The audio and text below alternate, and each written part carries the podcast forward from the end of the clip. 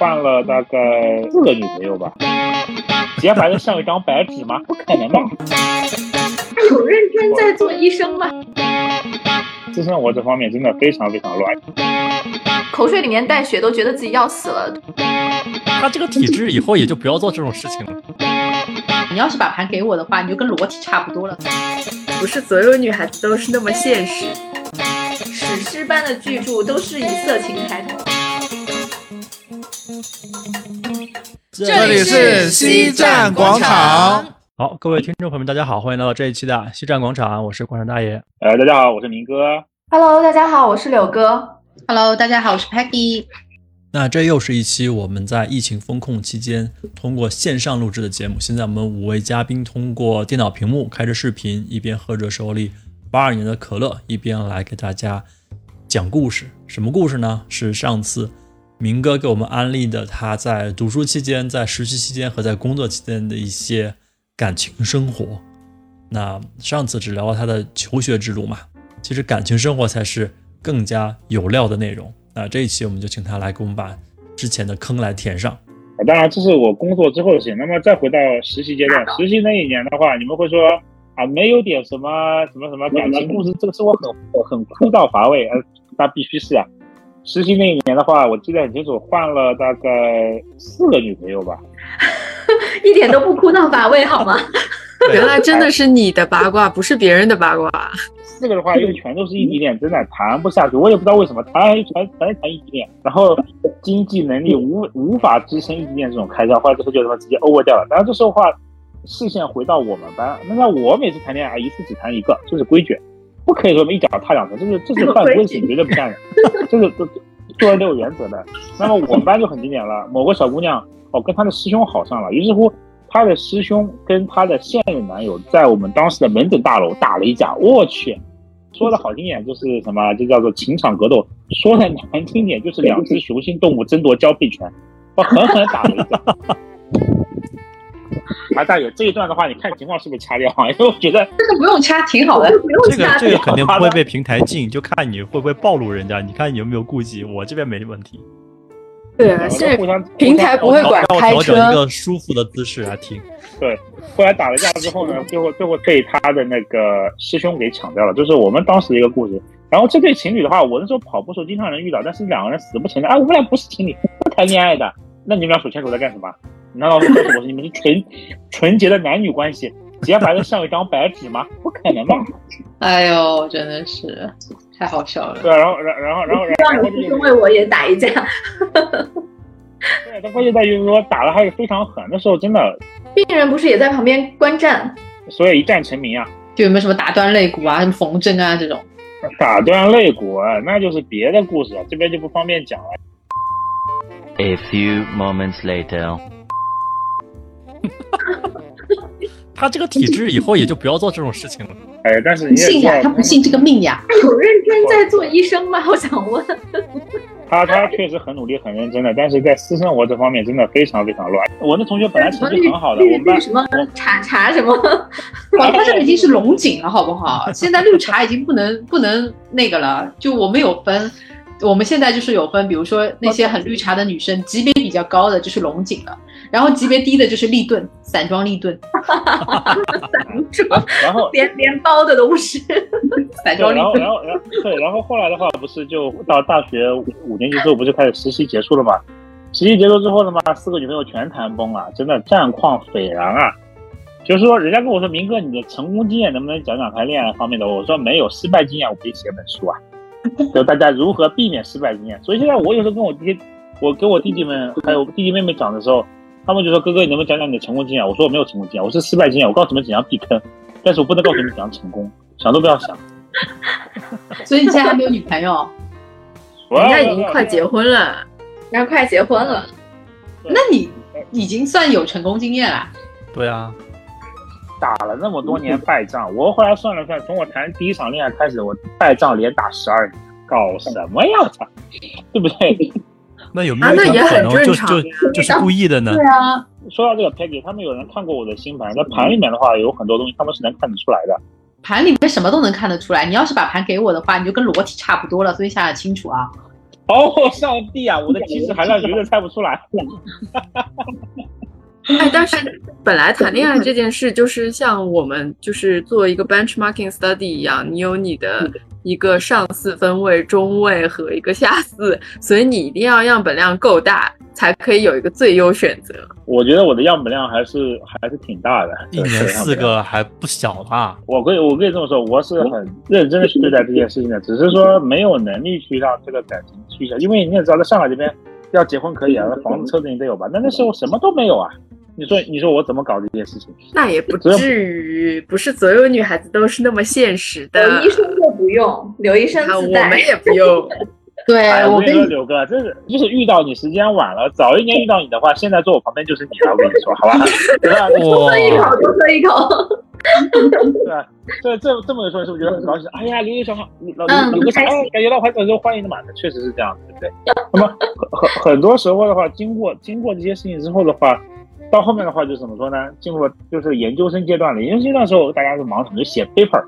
因为我突然间发现，跟着帮人拼奖学金什么，把所有的精力平摊开来，你打不过他们。人家读书比你好的多得多。那这时候怎么办？把你的精力集中在有限的几件事情上，把它做好。我那时候集中在一件事情，就是嘛写论文。所以我研究生一年级到我的工作前几年都有个绰号叫“论文打印机”，因为那时候最狠的时候，一年发了五篇。就拼命写，拼命写，拼命写拼命写，吃都亏了。哎呀，被逼无奈的，因为那时候竞争很激烈。那时候去留院的时候，我是硕士留院的嘛，但是跟我竞争的有二十几个人，二十几个人里面有十七八个是博士，我要跟他们去抢那个留院名额。所以那时候真的过得非常非常苦。但那时候说有女朋友吧，啊有的，但是这时候的女朋友不起任何推，没有空窗期。有空窗期，只是时间相对比较短吧，可能空个三四个月吧。对，是女朋友陪你写论文。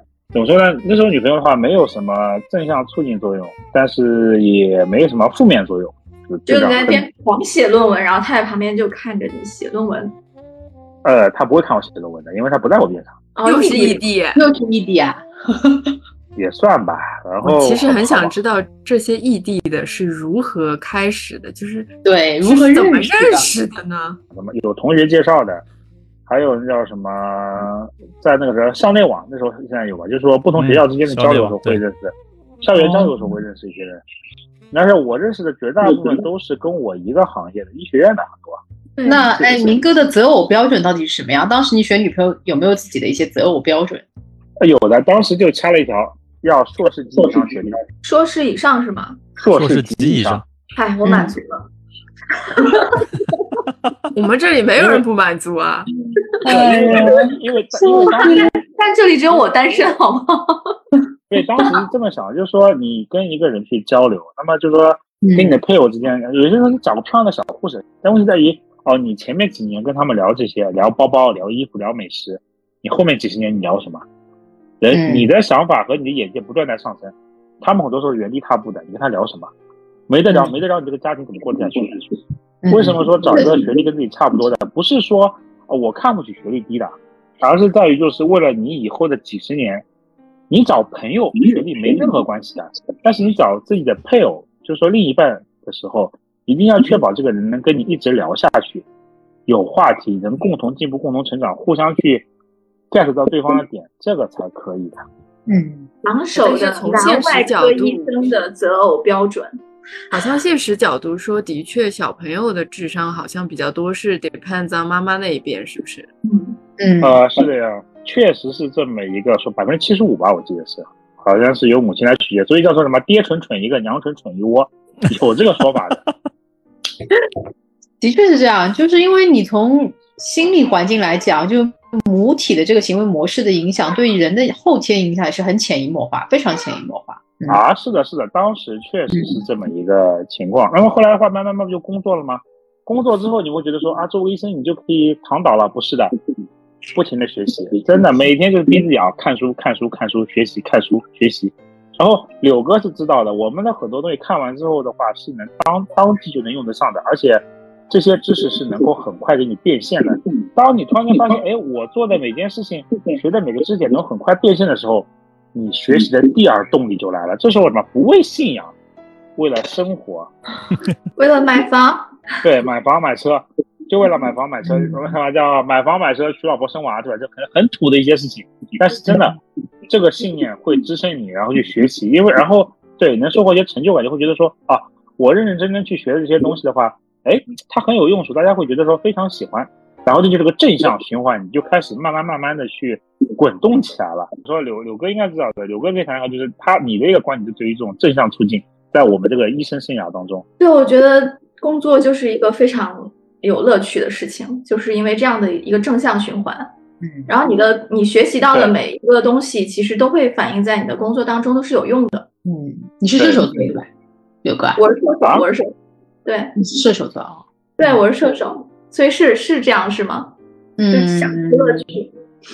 射手座还蛮会把工作当中很多东西转化成自己的一些理想、信念、说正向力。你说到星盘这个，当时有一个专门复合星盘的软件叫准了吗？我不知道你知道这个 A P P 吧？当时我是有最开始我是 拿那个柳哥跟我的星盘是合过盘的，合出来的分数是我目前见过的所有人里面是最最高的，没有目前为止还没有超过过这个分数的。所以说你出现时间晚了，你要是出现时间早的话，这个故事结局就得改写了。刚刚好，刚刚好，好搭档。对，那我回答一下你这个问题啊，这个我我的话，嗯，我们有碰到过合盘，可以说百分之一百合的，他们不可能在一起。你知道为什么吗？这个只是一单项数据维度，就是说你只是在这个时间点去合，但是还要看你的一个婚运的一个行星行位点。如果说柳哥的婚运，举个例子啊，嗯柳柳哥的行运点是在十年前，然后你可能就是这两年，但是你们的婚期行运点不在一起，所以你们永远都会碰不上，就是这样。对对对，这个是很神奇的。所以说我最近我很认真研究这东西，我觉得回头给你单独探讨一下，我觉得还是蛮有意思的。啊啊，呃，是这样的，国内你们可以下载到的占星软件呢，就是说看一看简单的宫位都没有问题，但我们一般都是用国外的付费占星软件，因为这个它是跟天象是基本上是准确度误差很小，所以不一样。啊都都不一样就是说那个老师，拜托了，婚姻大师占星。的话，呃，如果这边你这边占星的话，大概是怎么样一个收费方式呢？因为这东西肯定不免费，这我是知道的。呃，这呃，这要要要在这里聊嘛？加联系方式私聊私聊，我们私聊谈价格。私聊私聊私聊私聊私聊。那么 OK，私聊后后来就进入了自己的一个就是工作阶段。那工作阶段之后的话，就会发现哇，压力越来越大，因为病人你考试的时候，那那个书本知识点是死的，一个病人身上可能有七八十个知识点，你一个个去对吧？你对不出来的。我记得我记得，当然我实习的时候干过一件很狠的事情。我当时病人面说一句话，因为我们那时候是教学门诊嘛，我说您等一下，我去翻一下书行不行？嗯病人说好的，没问题，你去看书吧，可以的。在那种实习医生的时候，病人对我们很宽容，所以我觉得那时候这些病人真的就是给了我莫大的信心和鼓励。然后等到后来自己工作之后，就发现这东西越来越复杂，特别是等到自己自己去主刀一个手术的时候，真的第一次上去的时候会发现啊，老师开看看老师开刀哇，好简单，行云流水。到你这边总会发现这个水龙头好像出水有点问题吧。就脑子说我会了，然后手说我不会，就是对对，那那是不是真的遇到有一些案例，哦 比如说很特别或者特别特别有代表性，然后就会叫把这个医生都我召集来，说大家过来看，然后然后看这个病例。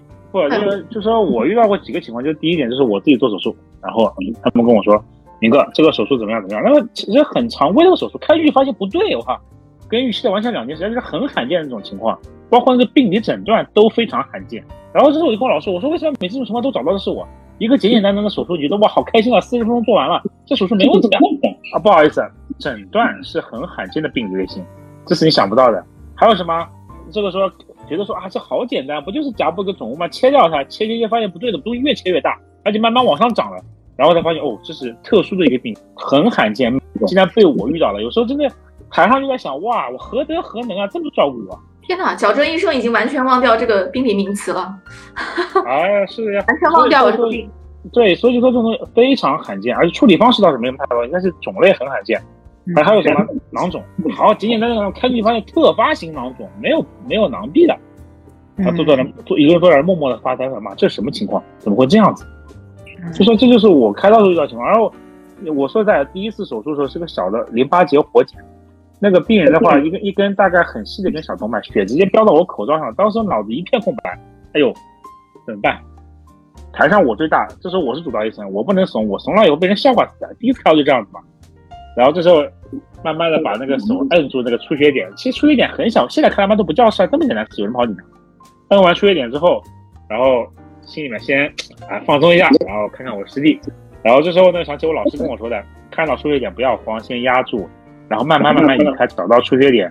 后来拿那个双极电刀一烫，立马就不出血了，然后就想自己哇好搞笑啊，这么点事情差点把自己吓怂掉哎。对，就很多很多患者会觉得，就是口水里面带血，都觉得自己要死了。对于医生来说，就这种 这种都不算出血。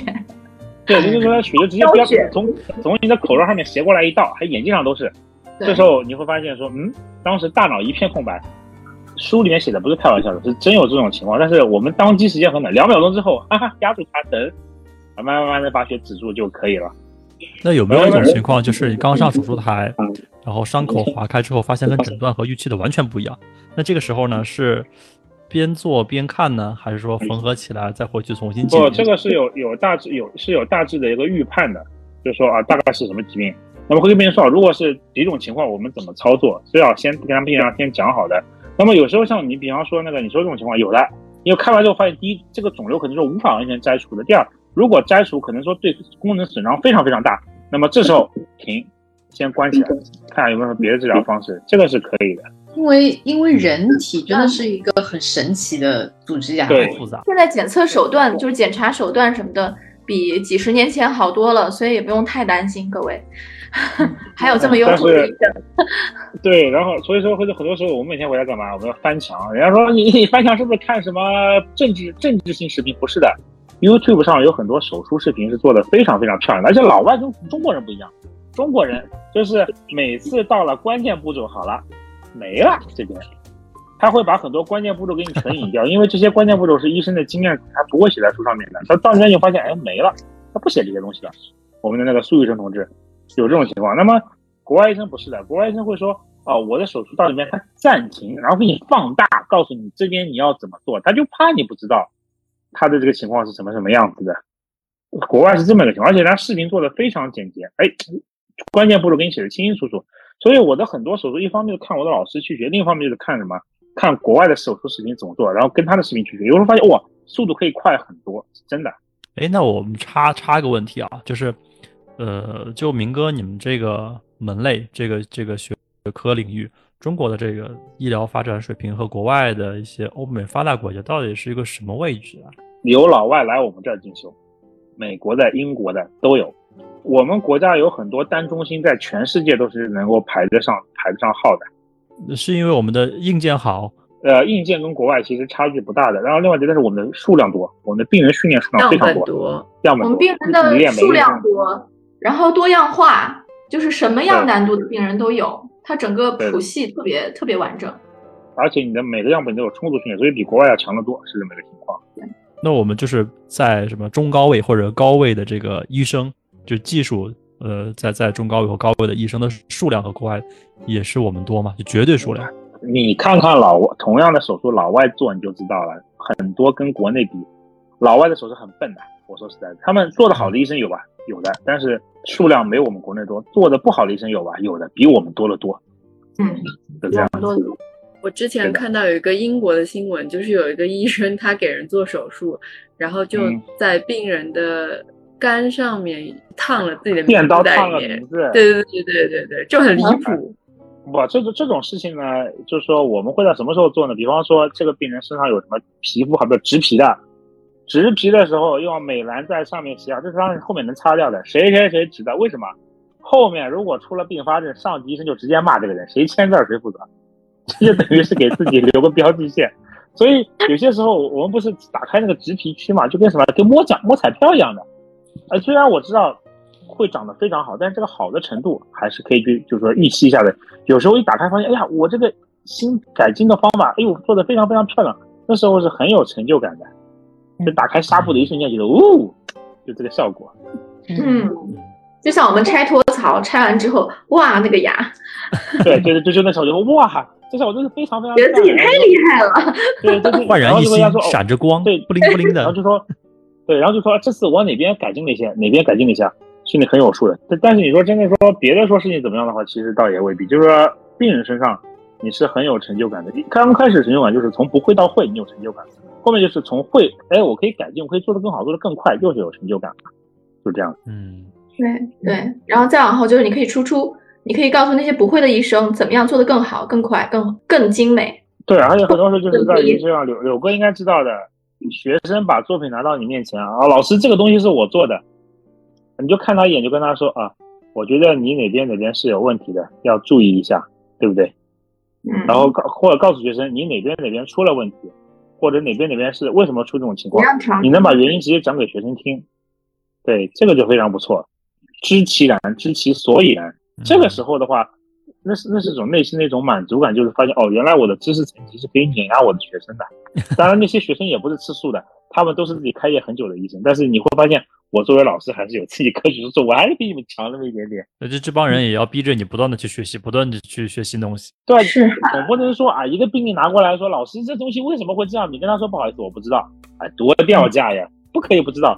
所以要不断的去学习。所以那天我跟柳哥讲的，我说我这边的话，很多那叫什么那个看那些书，真的，一年左右看的书加起来的话，大概是要有一米，一尺厚，一尺厚，一尺哪有一米啊？我印钞机啊，一米三十公分不一尺，一尺。嗯，不不止不止，哎，三十公分是一尺啊，啊，还应该应该不一尺多，还不止重。但是每天逼着自己去认真学习，我觉得是一件很好的过程，因为你会眼睁睁的看着自己在不断的提升自己的实力。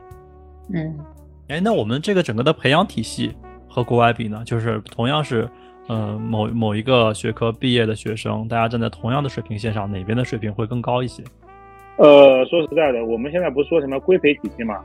其实国外的规培体系的话，他们比我们确实要更加好一些，因为质量抓的比我们严一些。就你说的好一些，那些国家是顶尖的国家，是最好和最好的比，是吧？对，跟最好的比，对就比如美国、日本嘛，对，美国，我主要说的是美国跟美国和英国，因为他们的话很多东西是管理的非常非常严格的。我们国内的话，柳哥应该知道，有些地方的话其实还是非常划水的。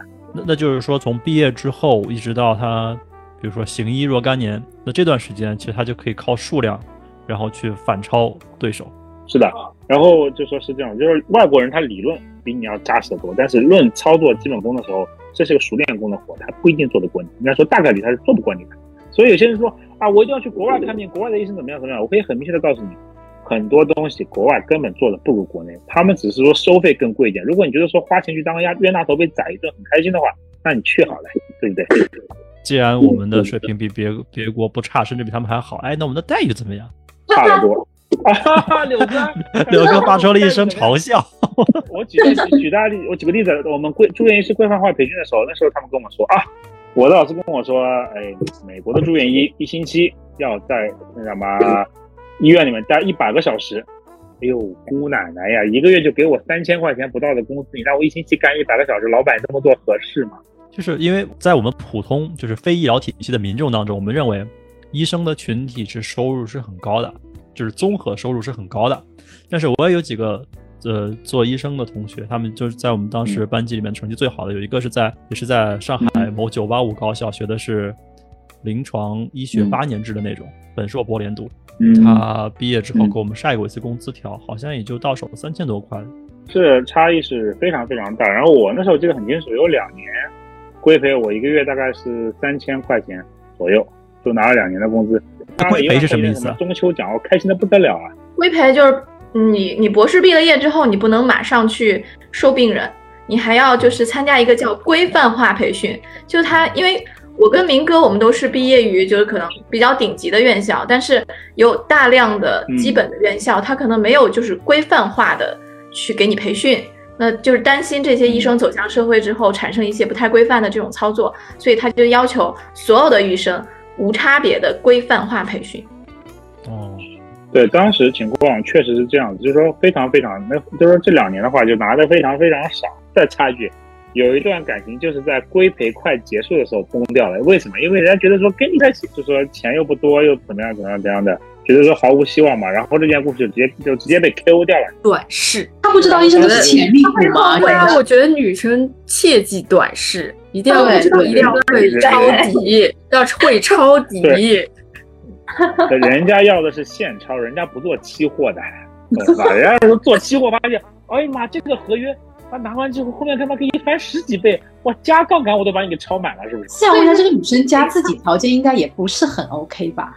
呃，女生家条件其实还凑合了，爸爸妈妈也是医务人员啊，但是人家，哦不不不，嗯，对，也是医务人员，但是差了是吧？那个，对，但但是但是但是人家好像要求你要我拿的是现钞，我拿不出那么多现钞啊，同志们。所以这这边我可以插播一个小故事，就是刚才 Isabel 说的一个长试和短试的问题。我刚才为什么问这个问题？就女生家可能也就一般，因为我自己的就是嗯我在澳洲留学的时候，我大学同学，然后这个女孩子呢是嗯也是上海女孩子，她爸爸是某知名上市公司的老总，然后呢，啊他们家就只殷实吧，她也很低调。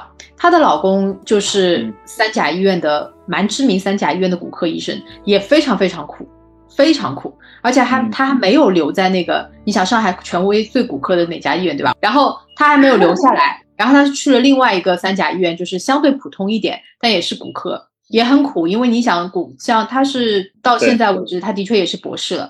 但骨科还好，就是的确也有额外的收入嘛，相对来讲啊，但是是不错的，是不错，但是真的熬了很久累一点，很久。但是收入很好的。骨科学业肿瘤，对对对，但是但是其实也要看个人机遇，也要看医院的体制，还有你的主任到底是怎么回事，因为他毕竟要主任分下来嘛，他给不给你动这台刀很有关系，就当中也有很多的呃很很很内卷的地方，然后所以说机缘巧合的，嗯，对他当时也交过一二三四五六七八个女朋友，然后又被 KO 掉了，就是因为各方面的所谓就是很现实的原因吧。但是他呢，当然男孩子也是上海男孩子哦，就是说，我觉得他运气很好的是，他碰到的我同学的爸妈属于一一方面是高知分子，一方面在社会上面他们很很注重，就是说可能本身男孩子家的自己的学识，包括对对对对对对远见，包括各方面，我觉得是很 OK 的。所以他就觉得他说啊挺好，这男孩子很有追求，就是而且又吃得起苦，嗯，然后自己的专业也都就做的蛮好，然后就结婚了，然后现在嗯就是我觉得还是蛮不错的，嗯，对，这样你说到这个的话，我又想起个故事了。柳哥应该听过的，大学五年的时候谈过个小姑娘，人家是很明确的跟我说的啊，你又没钱，我年轻，我干嘛要嫁给你呢？我要嫁一个有钱的。这小姑娘当时的原话，她是直白啊同济大学的一个，小姑娘现在肠子都悔青了吧？呃，我估计肠子悔不悔青不知道，但她爹妈的估计肠子也悔青了。她当时当时我记得特别清楚，他们认识明哥爸妈认识明哥，对他爸妈认识认识，跟我家里面还是沾亲带故，但是没有血缘关系啊。那个小姑娘是大学的医学博士，八年制的。然后呢，当时跟他谈恋爱的时候，他爸爸就跟我说：“哎，那谁谁家的孩子里面有房有车，当着面跟我说，哎，我不跟你谈，然后把我踢掉了。但是对方那个小孩子呢，就说他只是一个大专学历，那你一个女的医学博士，当然我不能说什么学历对感情会有影响，但是两人差距有点太大了，对不对？就共同语言什么的可能没有。那么这件事情之后呢，就是当时去他们小姑娘家，人家是招待的话是很刻薄的，剩菜剩饭招待你是真的剩饭剩菜，不是冷饭冷菜，是剩饭剩菜。我是真是没想到说能做成能做成这样子。那么这个故事发生在十年前，那么十年之后，我我跟有哥讲过是，十年之后他们家亲戚生病了，照理说你临床医学你自己学临床医学的，那你自己搞定这些搞不定，最后什么让我出面去搞定这些事情。然后现在好了，两家人一见面之后，你说那种尴尬，真的，我能能够能给我拿脚趾抠个三室一厅出来了，多尴尬。其实我认为啊，医生整体来讲收入已经不算，当然不算低的，肯定是不算低的。嗯对对对，就是你年轻的时候一定会吃很多苦，你一定要度过一段非常，呃，就捉襟见肘，然后还要还要努力追求的日子。对对的，对对的，对的，对，所以其实后后面就还好。对。然后这个东西就很就弄得很尴尬了。说本来呃很好的一段姻缘，就因为这么点事情被什么全搅黄了。但现在看来的话，跟这么短视的人在一块儿的话，这对自己的发展也是很有阻碍的。就他也很难理解你的一些工作和生活上的长远规划，就是这样。呃，是的，很多时候的话，我先跟柳哥讨论过这个问题。我说，对于我一个白羊座来说啊，我最喜欢搭档，希望搭档什么？就是我在那冲锋陷阵的时候，这个人可以跟我打配合的，而不是说我在那冲锋陷阵的时候，你在后面就蹲基地。就至少不这个拖我后腿，对吧？对，不是拖后腿，就是一起冲锋陷阵，而不是说我我往前冲着，你在后面蹲着，或者说你在后面给我后面再给我点把火什么的，这我觉得完全没有。哎，那我很好奇，你的未婚妻现在是一个什么样的背景啊？啊，他学历比我高，他他他在美国做完博后才回来的。厉害哦！哇，因为有时候去我叔叔婶婶家嘛，去我叔叔婶婶家的话，平均学历是博士，我在我们家学历算垫底的。什么家庭？呃，因为家里面那时候条件一般嘛，所以觉得读书是唯一的出路，所以我们家对于读书这件事情抓得非常紧，就告诉你读书是可以出头的。人家说穷人家孩子两件事情出路，要么你读书高考，要么你当兵，然后读个士官学校什么的，一步步做军官。只有只有这两件事情你可以出头，其他事情你出不了头的，所以就逼着自己往上走，就这样子。然后逼啊逼，逼到现在也不知道今天这怎么会变成今天这个样子，反正故事就一步步写到今天了。我想想看，整个求学生涯，一个“苦”这个字的话，不说贯穿全部吧，但是真的贯穿了前面百分之七八十的时间，日子过得真的都挺苦的。然后柳柳哥应该知道的，就说啊，当然你那个过得比我开心多了，这这暂且不表。柳哥，好，我们是一个培养体系出来的。对对对，但但是但是你可能说看待这个事物它不太一样。对，可能可能说你对这件事情的看法跟我可能还不太一样。我觉得就是有像过了过了很长大半大半段时间过了苦行僧的日子，然后后面的话开始就是说集中去爆发。另外一点的话就是说你要学会去忍受中间的那种沉淀的过程，这是非常寂寞的一个过程。很多时候可能说第一没人理解你，第二你还得就说认认真真的去。面对外面的很多非议什么的，但是这个过程你要去积累的，等到积累到一定程度之后，到某一天你的机会来了，OK，你就可以突然间就可以爆发起来了。那过程中有没有什么诱惑什么的，让让让让你们可以提前去去换一个赛道之类的？嗯，呃，有啊，看到周围一些同学本科毕业之后说做别的行业，做投行或者做什么什么之类的，然后什么年入百万，过得很 nice 啊，什么什么之类的，会不会有想我这个专业是不是有问题啊？为什么？我我过得比别人苦，赚的没别人多啊，有这种想法，但是有时候想想算了，既然选这一行，就做一行 爱一行。你就觉得这一行特别好？对，就是说做一行爱一行，然后你才发现，其实很多时候是这样子。你任何一个专业，我觉得包括医学，首先一点就是医生是人，不要把这个医生什么神话，这是很 bullshit 的一件事情。这些也只是工作而已，对不对？只是说，在遇到某些事情的时候，我们会优先去挺身而出。像这次做什么疫情，就做什么采核酸采样，你上不上？得上啊，因为你有你有这些情怀在这边啊。但是这不代表说你一定要这么做，你不这么做，没有人逼你的。是对医生来说，有没有一个呃年龄阶段是比较容易达到巅峰期的？就是是经验又足，然后团队又稳定，然后可以掌控的资资源又多，然后就会大量的出成果。呃，应该这个年龄段应该是从三十三十岁、三十一、三十三十三十一、三十二左右，到你四十五、五十之间这一段的时候是你的巅峰时期。对，但是这个巅峰时期怎么样把你的知识变变现，或者怎么样把你的资源转化最大，这就看每个人的操作习惯了。这个还是有一定技巧性。当然，我我也没太多经验这些事情，所以只能说我努力的去。把这些东西资源进行转化，但是能转化成什么样的话，看每个人的。这点柳哥应该是有那个，因为你才刚刚开始走上人生巅峰嘛，嗯，刚刚开始，这连巅峰都不算，这顶多就是个起点吧，我觉得。刚开始嘛，对。哎，这跟我想的还挺不一样的，因为因为毕业可能不是毕业，可能就是二十八九岁了，所以。明哥说，三十多岁一直到四十多岁，就就就可能是大量出成果的时候。我一直以为可能会到个五十岁之后，不管是在呃自己团队内部，还是在团队外部，这种调配资源的能力都会变得非常强。那医医生这个还来的蛮早的，看每个人的吧。因为柳哥应该跟我接触算比较多的吧，我是一个相对比较 social 的人，因为。在他们看来的话，我可能 属性里面一半不不不是相对，是绝对。对，对，绝对是吧？没有没有社恐的，白羊没有社恐的。白羊，我操！不光没有社恐，还有社交牛逼症呢！我这时候，我很含蓄的说一下。啊，呃，对。哎，那你们是不是在这种医学院留下来之后呢，都是要去带学生的？就是一边要去呃，我们是教学单位，所以是肯定要去带的。是是所有医院都这样吗？公立医院？呃，教学单位，教学单位，只有教学单位。然后我们是需要助手，所以我也会去教。对，怎么样叫教学单位啊？就是说是医学院附属的医院，一般是教学单位，要带学生的。哦，就是你去挂号，然后他会告诉你这里有教学号，然后给你看牙的可能就是会是实习生，但是会有上、嗯上级的一个一个监考，监考是有的上级医生监督的。监督，对，后面的话就是一个医生 social 的过程，然后就是 social 的过程当中，你怎么把你的能资源变现，怎么把你的人脉变现，就是呃很关键的。是有些人可能说啊，这个明哥怎么这个你这个医生怎么可以像个商人一样满脸铜臭，怎么样怎么样？那首先明确一点，第一点，大家做的很多事情都是什么合理合规的。第二点就是说我帮别人解决问题的时候才 赚的赚取这些收益，这个是 OK 的。对不对？而且说实在，医生也好或者什么也好的话，那么我们都在干一件事情，就是帮别人解决问题。你能帮别人解决问题，那么你就有能力拿这些东西的。至少我觉得还是我是很赞同这个道理。我不知道大家怎么看这个事情。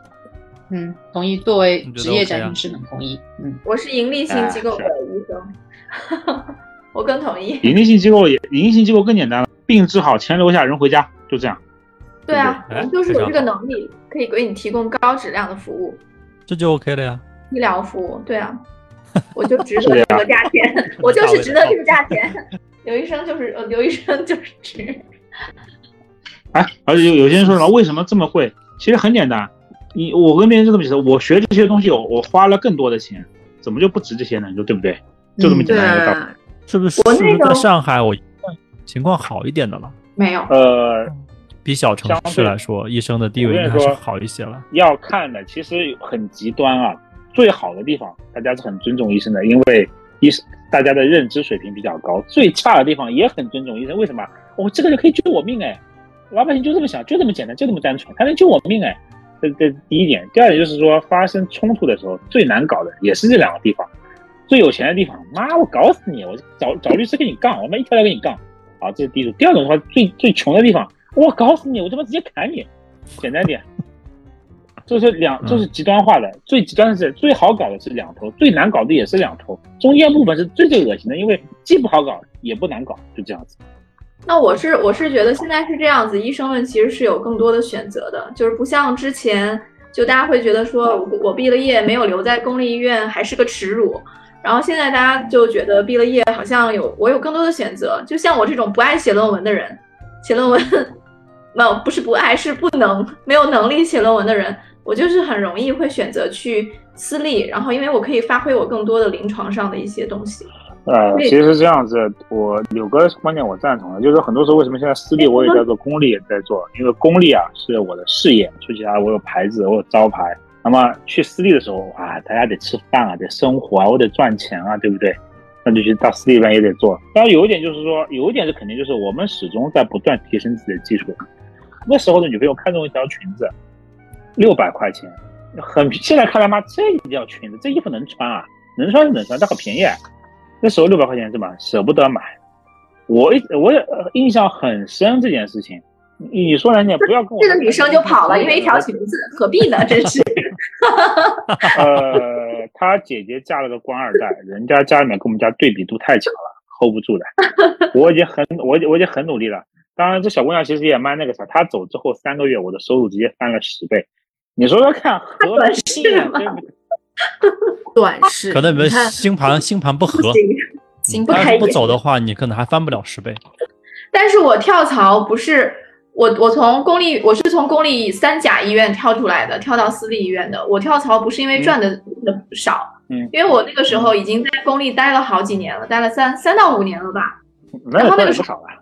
对，对，那个时候收入已经开始已经上来了，但是问题是那个时候有很多新技术，然后我就是公立医院的入门门槛太高了，然后主任一直就卡住，说这个东西不行，开展不了，没办法开展，就卡住，然后又要什么什么什么统一采购，所以最后我就直接跳了，这个跳了之后就非常的自由自在，非常开心。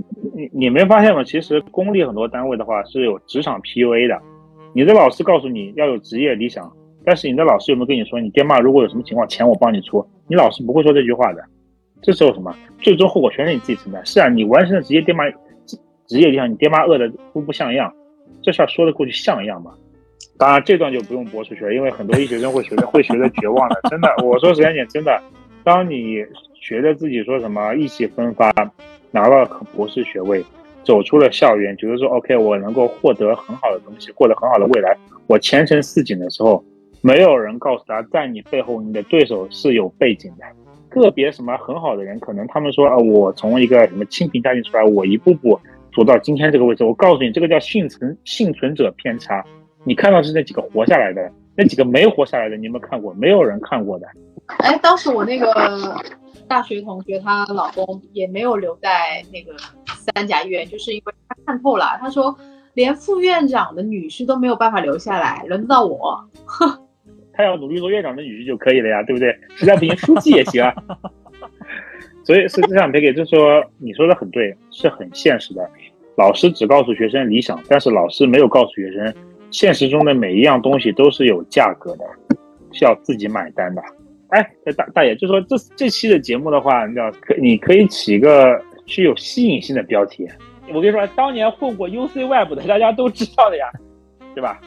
对吧？震惊什么什么什么，这这是 U U C 的老套路了。一线真相是什么？对一线的真相，你可以对。然后今天这一期的节目的话，你可以起个比较绚丽的，好比说医生也会经历什么烂糟糟的爱情，对吧？煎熬的职业起步，嗯，你就这么写。煎熬的职业起步，对的，就说烂，就说稀烂的爱情，那个叫什么？煎熬的职业起步。才能一步步成长。学生的稀烂爱情，有很多时候内容很好，但是标题真的很就像个包装一样。这个糖是很好吃，但是包装如果拿一块牛皮纸包着，我才不要吃呢。那这时候说你要是拿个很精美的包装，我拆之前还得思量一下，哎，会不会把包装拆坏了？因为看着很好，拿到手上看着觉得很开心啊。我我我举个简单的例子，比方说我们有时候做淋巴清扫，会把副神经之后，不是胳膊就举不起来了吗？对不对？所以我我写标题会这么写：震惊。肠癌患者术后竟然不举，真相令人意外。肯定会愿意。老绝对老标题党了，老标题党，那大家会就想，这怎么就不举呢？哦，原来是副神经损伤胳膊举不起来了，对对吧？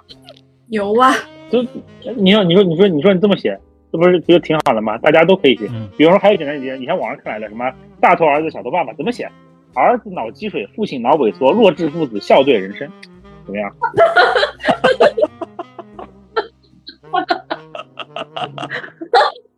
真的，你说还有什么？